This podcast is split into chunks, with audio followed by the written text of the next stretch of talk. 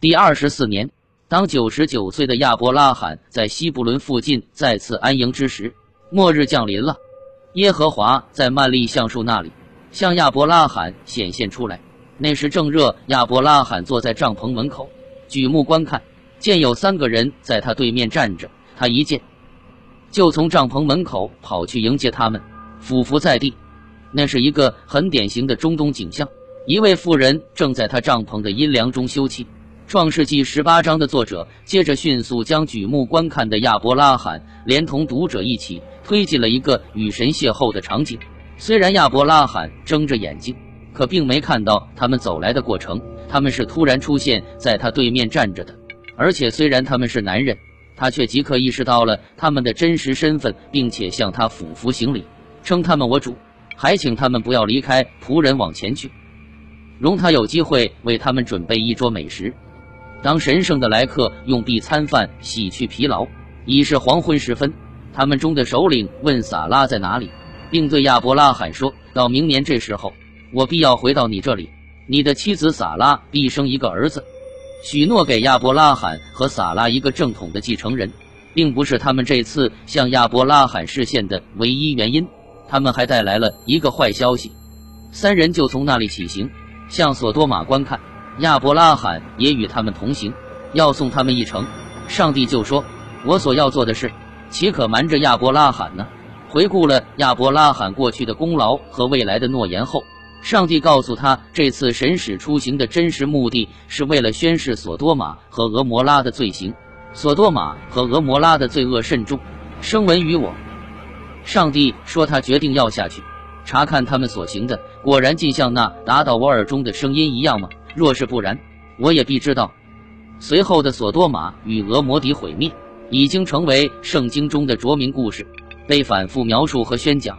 正统教派和原教旨主义者从来没有怀疑过上帝是否确实从天上降下了火焰和硫磺，而将这两个罪恶的城市从地面上毁灭。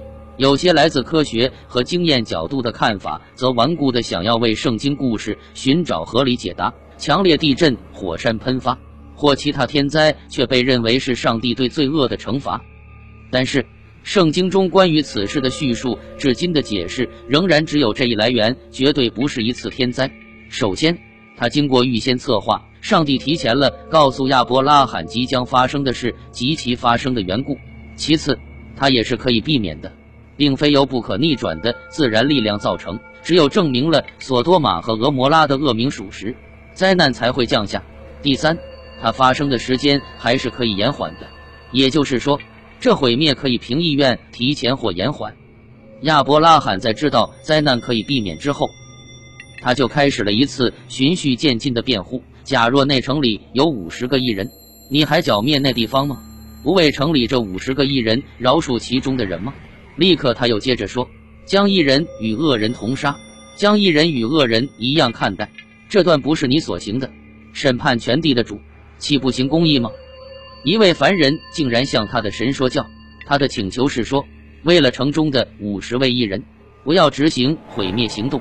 但当上帝同意因这五十亿人而饶恕整个城市之时，亚伯拉罕他选择五十这个数量，可能是由于他知道这个数量一定能打动对方，便又问道：若一人数量短了五位，是四十五位，那上帝是否还会饶恕这城？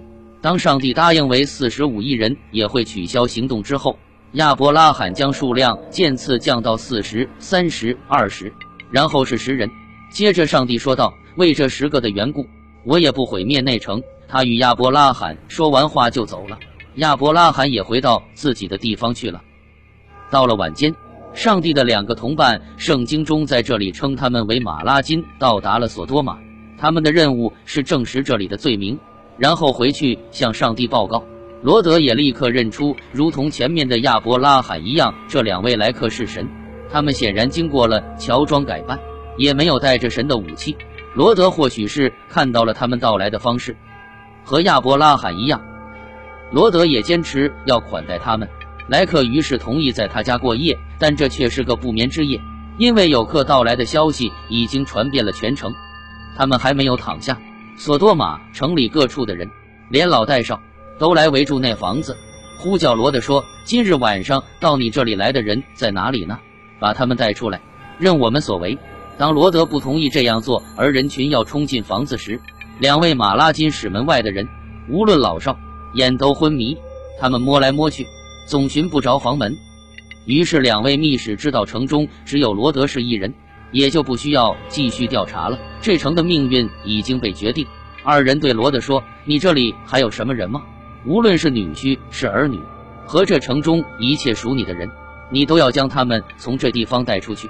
罗德就急忙出去，告诉娶了他女儿的女婿们，说：“你们起来，离开这地方，因为耶和华要毁灭这城。”他女婿们却以为他说的是戏言。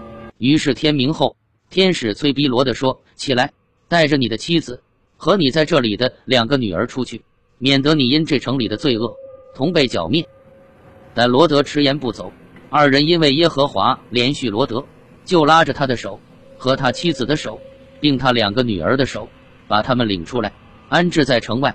当天使却是带着四人升起，并将他们安置在城外以后，他们让罗德赶快逃去山上逃命吧，不可回头看，也不可在平原站住，并指示他说要往山上逃跑，免得你被剿灭。但是罗德害怕自己和家人无法及时逃到山上，恶灾就临到我，我便死了。他请求毁灭索多玛的行动是否可以延缓到他逃到远离索多玛的索尔以后再执行。天使同意了，一位天使叫他赶快往那里跑，你要速速的逃到内城，因为你还没有到那里，我不能做什么。因此，这灾难不仅是预先安排并可以避免的。而且还可以延后，并可以被用于在不同的时间毁灭不同的城市。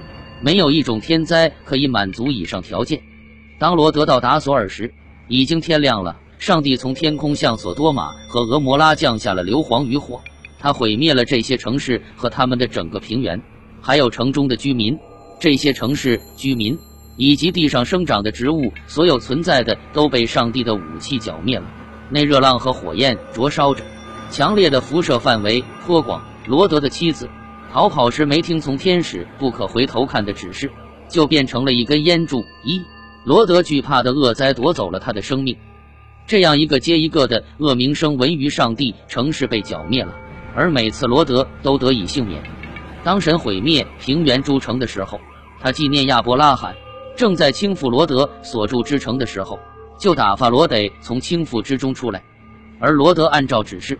前去山里，和他的两个女儿住在一个洞里，在见证了约旦河平原上所有生命遭受的猛烈摧毁之后，在目击了罗德之妻被看不见的死亡之手物化之后，罗德和他的女儿们会怎么想呢？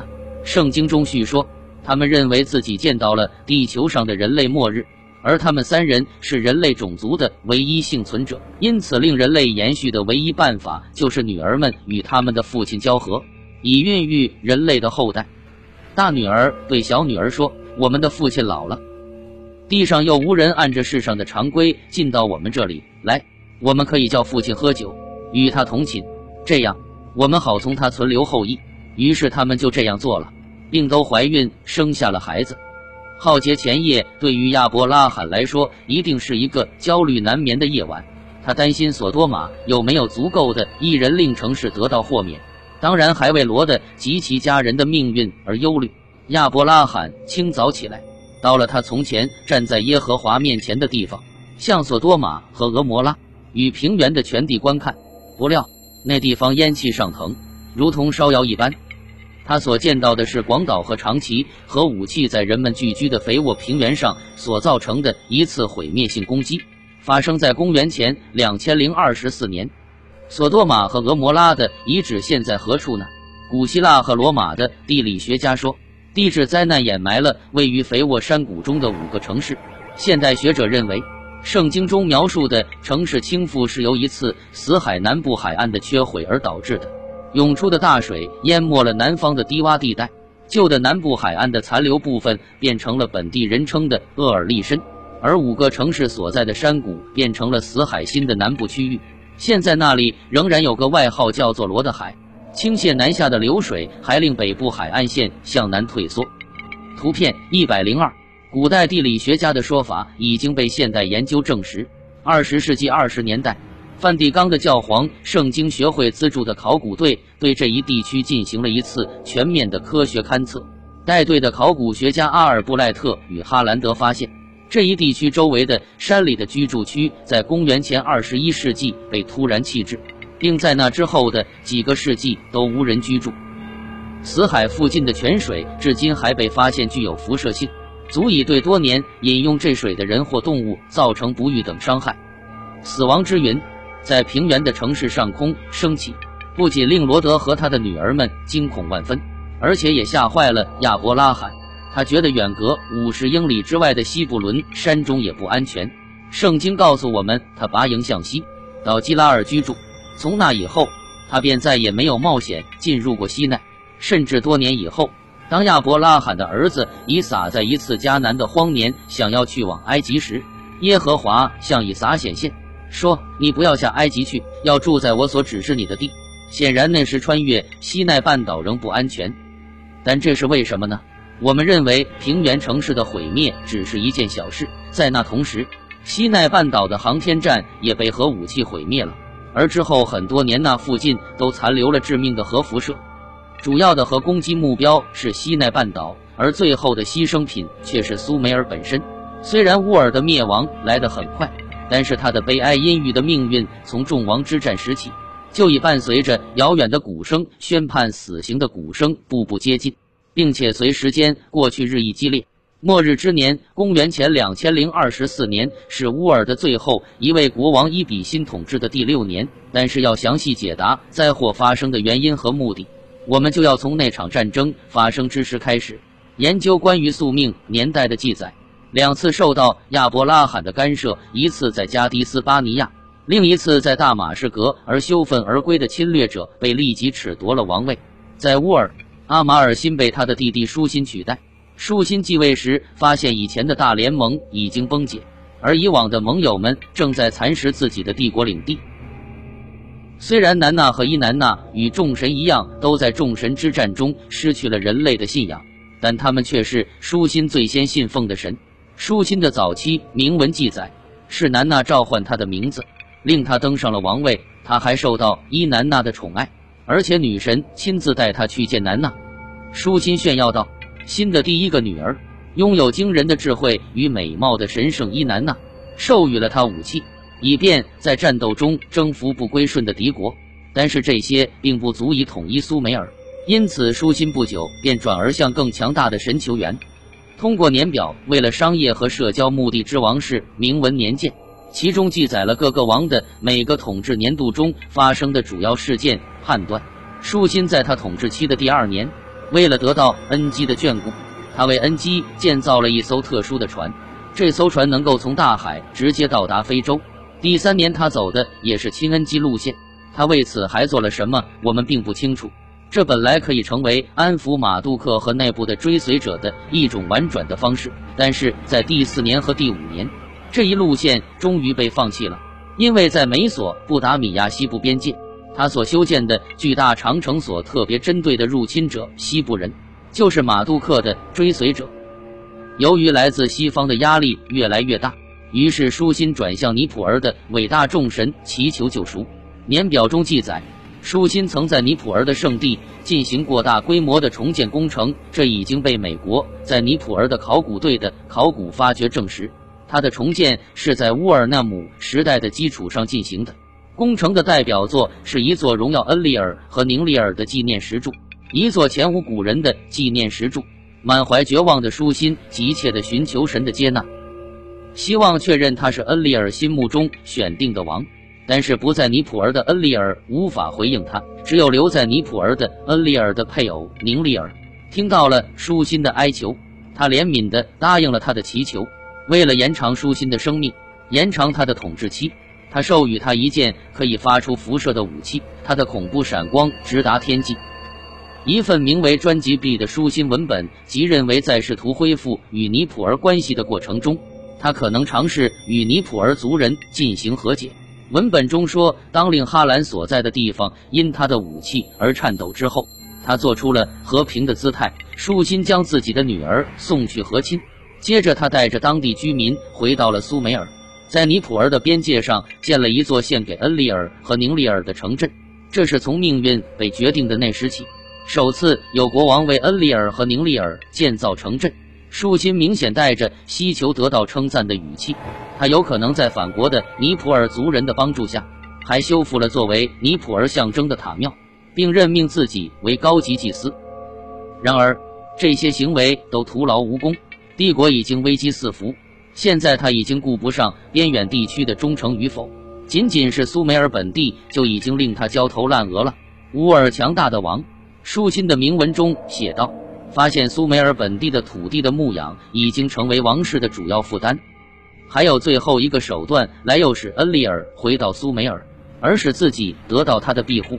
明显是在宁利尔的授意下，舒心为神夫妇修建了一座高贵的游船，他可以在最大的河中航行，还用宝石精心做了装饰，配备了最好的木材制作的桨，还有船篙以及灵巧的舵，并不遗余力地令乘坐者感到舒适。包括放置了一张婚床，他接着将这游船停靠在面朝宁利尔神殿的宽阔河湾里，这撩动了恩利尔心中的怀旧情怀。因为当宁利尔还是一个年轻的看护时，他见到在河中裸泳的他，便立刻与他坠入了情网。回想起旧日时光的恩利尔，终于回到了尼普尔。当恩利尔听到这些，他急忙在天际赶路。他的旅程从南到北，他急迫的脚步匆匆。奔向他心爱的女王宁丽尔。不过，这次激情之旅只是一小段短暂的插曲。书版后部有些重要剧烈损毁了，因此我们无法知道当时的详细状况。但是最后一句提到，恩利尔的第一勇士尼努塔，他令匪徒的阴谋破产，因为在那船上的一处雕像附近发现了一个铭文，一个邪恶的铭文，试图向恩利尔与宁利尔下一个诅咒。文献中并没有记载恩利尔对这个卑劣伎俩的反应，但是所有相关证据都显示他再次离开了尼普尔，这次明显连宁利尔也带走了。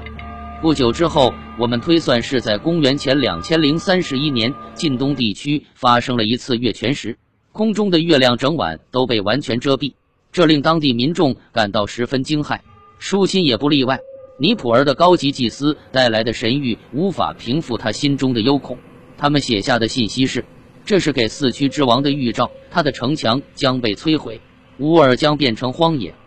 没有得到伟大元老神们的接纳，舒心已没有退路。若不竭尽全力争取神的支持，就只有败亡一途了。于是他继续努力，又执着地在尼普尔的圣地上修建了一座献给一位年轻神之的神殿。这位神只是伊南娜的儿子，名叫萨拉，这也是鲁加尔班达早期的名号。因此，这位新萨拉也是一位国王的儿子。在献给神庙的铭文中，舒心宣称自己是这位年轻神之的父亲，献给天上的英雄伊南娜宠爱的儿子神圣的萨拉。他的父亲舒心，强大的乌尔之王四驱之王为他修建了他心爱的神殿萨基帕达，愿他护佑国王的生命。这发生在舒心统治的第九年，也是他生命的最后一年。继位的乌尔新王是伊比辛。他也无法阻止帝国的衰败，他能做的只是在苏美尔的心脏地带乌尔和尼普尔周围修筑城墙、建造防御工事。除此之外的国土，他已经无力顾及。他的统治的五年中找不到王室的大事年表，因此关于他的情况我们知之甚少，只能从一些常规文件和贸易文献中掌握一些信息，例如其他附属城邦每年应向乌尔递送的降书顺表，接连不再呈送了。最先拒绝呈送的是西部行政区，接着在第三年东部城市也不再臣服，在第三年乌尔的对外贸易也终于不出意外的忽然断绝了。尼普尔附近的德莱海姆要道，在整个乌尔第三王朝期间的货物和牲畜运输的税收记录也都被找到了。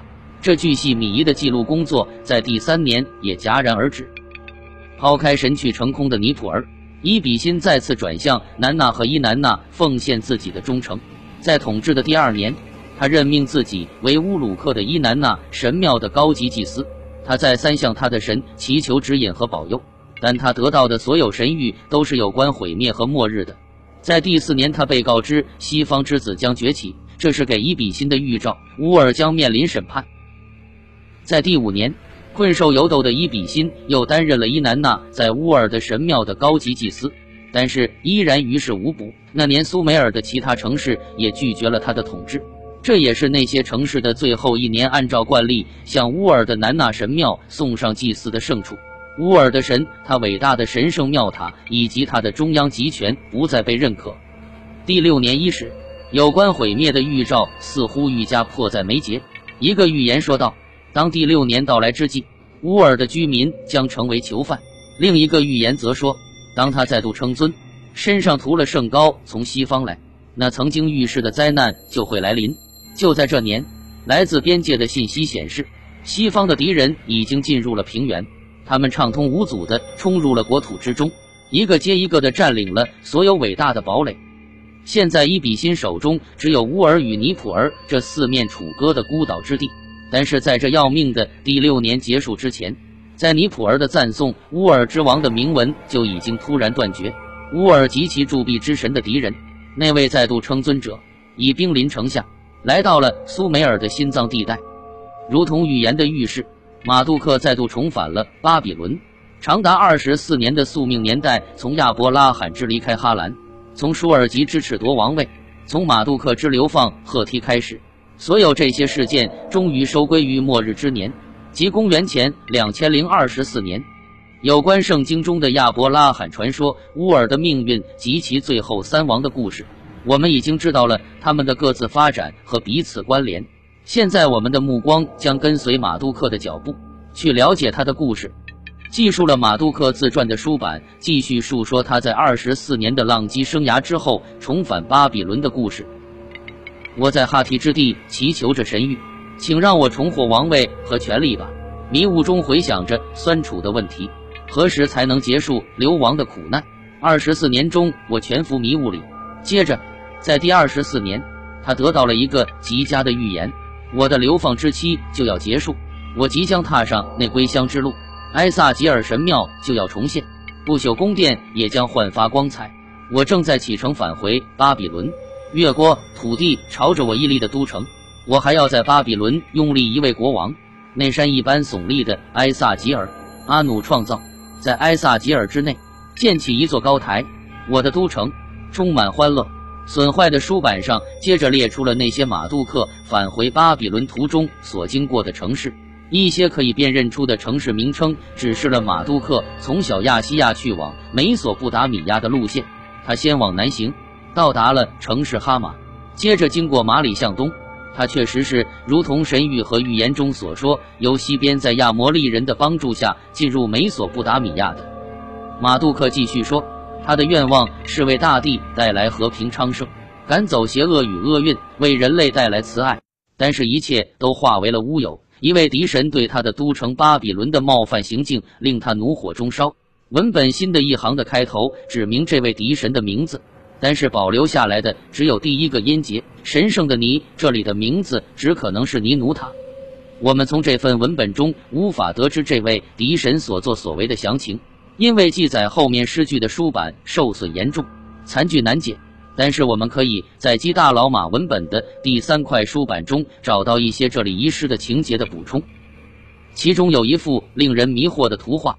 描绘了两神领着人类军队相互对抗的混乱场景。马杜克的支持者亚摩利人言诱发拉底河谷朝尼普尔扑来，而尼努塔率领着埃兰军队迎战他们。